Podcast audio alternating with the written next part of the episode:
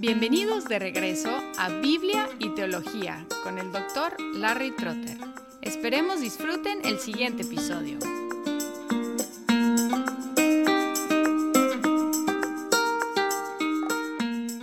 Bienvenidos a Biblia y Teología. De vez en cuando tenemos una entrevista con una persona interesante y tenemos aquí de vuelta al ingeniero Arturo Pérez. Arturo estuvo con nosotros hace unos años y ahora está otra vez para explicar el tema de su nuevo libro que se llama El problema soy yo. Y luego el subtítulo es Mi lucha con el pecado, la ley que me acusa y el Evangelio que me libera. Salió el año pasado, en 2022, por Sulon Press, que es X-U-L-O-N. Y mi amigo Arturo es ingeniero industrial con la compañía Microsoft. Tiene una maestría en estudios bíblicos y teológicos del seminario Knox en Fort Lauderdale, Florida, y también es miembro del Consejo Ejecutivo del mismo seminario. Es un placer tener a Arturo con nosotros de nuevo. Arturo, bienvenido. Gracias, Larry. El placer es todo mío. Me siento muy privilegiado, no solamente de participar del programa, sino de contar con tu apoyo, tu amistad y tu coaching. No sé cómo decir eso en español, ¿verdad? Pero sí con tu consejo eh, y tu continuo apoyo en, todos estos temas que siempre hablamos de teología, de Biblia. Eh, así que muchas gracias. Al contrario, amigo, el apoyo es mutuo y cuento contigo eh, para buenas conversaciones teológicas y bíblicas y sobre la vida cristiana. Arturo, este no es tu primer libro. Tienes dos libros anteriores. ¿Puedes decirnos los títulos de tus libros anteriores? Sí, el, en el año 2012 lanzamos eh, Síntesis del Nuevo Testamento, que es un resumen de lo que trata cada libro del Nuevo Testamento, y luego en el 2014 lanzamos Síntesis del Antiguo Testamento con el subtítulo Una mirada al antiguo pacto con los ojos puestos en Jesús. Entonces es también un resumen de los libros del Antiguo Testamento, pero con el énfasis en cómo se relaciona cada libro del Antiguo Testamento con la persona y obra del Señor Jesucristo. Perfecto. ¿Y por qué escribiste este libro? Bueno, yo diría que la razón más esencial de escribir el libro es que me gusta escribir y de hecho disfruto más el proceso de investigación y redacción más que el producto terminado. Pero aparte de que me gusta escribir, yo diría que otra razón de escribir este libro es que quería investigar la teología histórica alrededor del tema de la ley y el Evangelio para yo mismo forzarme a afinar mis pensamientos a través de la redacción. Y cuando uno escribe, tú lo sabes porque también eres escritor, eh, uno tiene la oportunidad de retar sus propias ideas. Así que me dediqué a ver este tema de la distinción de la ley y el Evangelio tanto como hablábamos en la teología bíblica, en la teología sistemática, y el lugar de esta enseñanza a través de la historia de la iglesia. Eh, por ejemplo, vamos a ver qué pensaban de esto los padres de la iglesia, como Ignacio, Ireneo, Agustín de Hipona, y luego lo que los reformadores del siglo XVI hablaron sobre esto, como Lutero, Melanchthon, Calvino, Teodoro Besa, Ursino, que fue el redactor del Catecismo de Heidelberg, etc. Pero quiero decir otra razón también, es que finalmente yo creo que es importante que continuemos la conversación sobre este tema de la ley y el Evangelio. Recordar que esto no es nuevo, sino que fue el tema crucial que dio origen a la teología de la reforma del siglo XVI. Entonces la pregunta que yo propongo en el libro es que si esta conversación de la ley y el Evangelio era algo tan conocido a través de los siglos de la historia de la iglesia, en muchas denominaciones distintas, entonces, ¿por qué razón no la vemos tan común hoy día? ¿Por qué vemos que en América tenemos una tendencia a flexibilizar la ley para hacerla alcanzable y a olvidar el Evangelio por considerarlo quizás innecesario, como que eso es algo para la gente de afuera, no para mí que soy un cristiano. Todo esto es la motivación que me llevó a escribir este libro. Tienes un título que suena un poco negativo, El problema soy yo. ¿De dónde ese título? La razón del título es que teológicamente, para que un ser humano esté listo para recibir la gracia de Dios, es necesario que entendamos nuestra condición pecaminosa. Lo único que yo contribuyo en mi relación con Dios es el pecado que hace mi salvación necesaria en Cristo. O sea, nosotros no contribuimos con la salvación en sentido general. Todo es recibido por gracia sin nuestros méritos. Entonces, como decía Agustín de Hipona, si ves algo bueno en mí, es la gracia de Dios y el resto es mi culpa. La doctrina entonces de la depravación radical, enseñada por Agustín, por Lutero, por Calvino, por todos los reformadores, nos enseña que los seres humanos somos pecadores y no somos capaces en nosotros mismos de satisfacer la justicia que Dios demanda fuera de Jesucristo, quien es la justicia de Dios para todo aquel que cree. Y en ese sentido, el título de El problema soy yo es una frase que nos recuerda sobre esta condición pecaminosa que experimentamos de este lado del cielo. Escuché esa frase, obviamente no fui yo que me la inventé, de una anécdota de una carta que escribió G.K. Chesterton el 16 de agosto de 1905 al periódico Daily News en Londres. Resulta que el periódico había estado debatiendo la pregunta de qué es lo que está mal con este mundo. Y en ese sentido, el pensador y escritor inglés G.K. Chesterton escribió una carta publicada en ese diario para decirles, entre otras cosas, lo siguiente. Él les decía algo así como, miren, eh, ¿qué está mal? La, la respuesta a la pregunta ¿qué está mal? Es o debe ser yo estoy mal. Mientras el hombre no pueda dar esa respuesta, su idealismo es solamente un pasatiempo. Eso dijo él en la carta. Pero como esa historia sucedió a principios del siglo XX, la gente lo cita de manera imprecisa y abreviada, como si la carta de Chesterton únicamente hubiera dicho, estimados señores, el problema soy yo. Pero independientemente de la precisión de la cita que ya hemos oído muchas veces, la esencia de lo que Chesterton quiso decir es que lo que está mal con el mundo somos nosotros a causa de nuestra condición caída. El problema soy yo es para recordar a la gente que debido a que el problema está en nosotros a causa del pecado, la solución no la podemos buscar en nosotros, sino fuera de nosotros, en Cristo, a través de, sus dos palabras de la ley y del Evangelio. Muy bien, entonces, este, ¿para quién escribiste este libro? O sea, ¿quién es tu lector ideal, Arturo?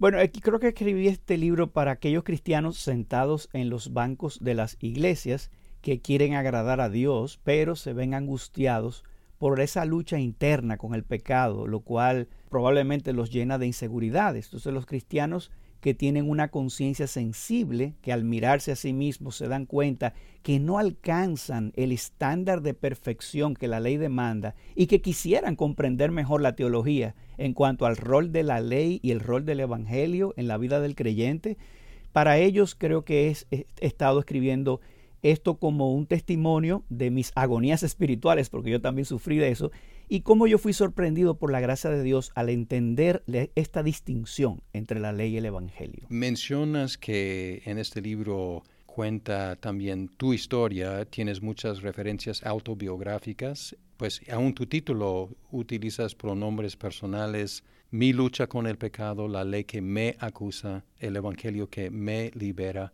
Y si es tu historia, ¿qué de tu historia es generalizable para todos los cristianos? O sea, supongo que estás presentando esto no solo como tu historia, tu relato, sino algo que es para todos los cristianos. Muy buena pregunta. O sea, no creo que el libro es una autobiografía porque realmente no cuenta con mi historia de mi vida. Pero en efecto, el libro contiene muchas reflexiones personales de mis propias agonías espirituales por un entendimiento deficiente en cuanto a la distinción entre la ley y el Evangelio. Entonces pensé que era adecuado hablar en primera persona, diciendo que el problema soy yo, que mi lucha, porque no quería hacerlo de una manera acusatoria en segunda persona para decirle, el problema eres tú, sino más bien yo identificarme con el problema y de esa manera generalizar a los demás a ver si se pueden identificar conmigo, a ver si les ha pasado eso. Pero el que no se identifique conmigo, hay personas que bromean, dice, bueno, ya yo sé, el problema es Arturo Pérez, porque él dice que él es el problema. Pero esa es la idea. Yo, yo, yo digo que soy el problema, pero es como un ser humano, todos tenemos este problema, pero de esa manera quizá la gente se puede identificar un poquito más con esas luchas espirituales que todos los creyentes pasamos. Y yo creo que tienes razón, el tono es muy bueno para invitar a la gente sin acusar a decir, ah, tú también. Yo pensaba que yo era el único con esa experiencia, esa lucha. Gracias Arturo, porque ya sé que no soy el único. Gracias. Entonces yo creo que ese tono es muy sabio Ah, invitando a la gente a identificarse contigo en tu lucha y también en darte cuenta de la liberación que hay en Cristo. Has estado mencionando a varios eh, reformadores. Si no me equivoco, el que sale más que ningún otro es Martín Lutero y utilizas expresiones y conceptos que él popularizó como simultáneamente pecador y justo y alguna frase que has mencionado en esta entrevista más de una vez, dos palabras, ley y evangelio. ¿Eres luterano? Eh, buena pregunta. Mira, hasta ahora yo nunca he visitado una iglesia luterana en toda mi vida, hmm. pero debo reconocer que he leído mucho de Lutero y de la teología luterana. Dicho eso, el libro no es luterano, ni tampoco es anglicano, ni es presbiteriano ni bautista, porque el libro no fue escrito desde el punto de vista de una denominación. Más bien, el libro trata de demostrar que el tema de la distinción entre la ley y el Evangelio no es un tema nuevo y fue tratado por todos los reformadores. Los lectores podrán observar que el libro tiene más de 300 eh, notas al pie donde citamos a teólogos y pastores de distintas épocas y denominaciones. Por ejemplo, desde los padres de la iglesia, de los primeros siglos, de la era cristiana, hasta los teólogos del siglo XXI, desde luteranos que iniciaron la reforma, pasando por calvinistas de Europa, predicadores anglicanos, presbiterianos, bautistas, etc. Ahora, a tu pregunta de Martín Lutero, es que como él al inicio, recuerdan la famosa historia cuando él leyendo Romanos 1.17, creía que cuando dice la palabra que el Evangelio es lo que revela la justicia de Dios, él entendía que esa justicia de Dios era la justicia por la cual Dios nos iba a juzgar, como lo que él hace con su ley. Y él pensaba que el Evangelio era una nueva ley, que Cristo era un nuevo Moisés. Y él dice que por la misericordia de Dios, él entendió la distinción, que la justicia que Dios demanda, esa es la ley, pero que la justicia que Dios revela es lo que él hace en el Evangelio. Y cuando él entendió eso, sus cadenas cayeron, etc. Entonces su historia, yo me identifico mucho con la historia de Lutero en cuanto a esas agonías y por eso lo menciono mucho, pero eh, quise mencionar a muchos otros hombres que pienso que aportaron y que incluso aclararon más cosas que Lutero nunca se metió, como el caso de Calvino, que habló mucho de la ley en el contexto de la vida cristiana, etc. Perfecto, es mi siguiente pregunta, pero también observo que si tienes muchas notas, te refieres a muchos teólogos de toda la historia de la iglesia, que es una cosa muy admirable de tu investigación no fue algo, mm, digamos, sectario o de algún partido, sino tratando de ver lo que la Iglesia ha dicho sobre este tema desde los primeros siglos y especialmente con las aclaraciones muy importantes en la Reforma Protestante. Mencionaste la cuestión de la ley. En la teología luterana y en tu libro hay mucho énfasis en la función acusadora de la ley. Tu subtítulo dice La ley que me acusa. ¿Es la ley también la norma para la conducta cristiana, comúnmente llamado el tercer uso de la ley? ¿O solamente nos acusa y nos deja en necesidad del Evangelio? ¿O tiene otra función para el cristiano? Sí, correcto. Yo creo que has contestado correctamente la misma pregunta que te has hecho. Ahora, el tema es fascinante, Larry, así que permíteme repasar para los oyentes de qué estamos hablando es interesante que la definición de los usos de la ley yo no la he tomado de los luteranos, sino que la, tomé de los reformados. La tomé del caso de Louis Berkhoff, que es la teología sistemática que me tocó a mí leer por primera vez en mi vida, era el teólogo reformado clásico del siglo XX. Y él, en su libro Teología Sistemática, describe como primer uso, fíjate que él pone el uso civil o político de la ley. ¿Qué es el uso civil? Es que la ley sirve como un propósito de restringir el pecado y promover la justicia. Imagínate cuando una persona dice, yo no soy cristiano, yo voy a robar porque yo no creo en Dios. No, no, no, hay una ley que dice, no robarás. Y esa es la ley en su uso civil. Pero en segundo lugar, el autor Berkov pone el uso teológico o pedagógico.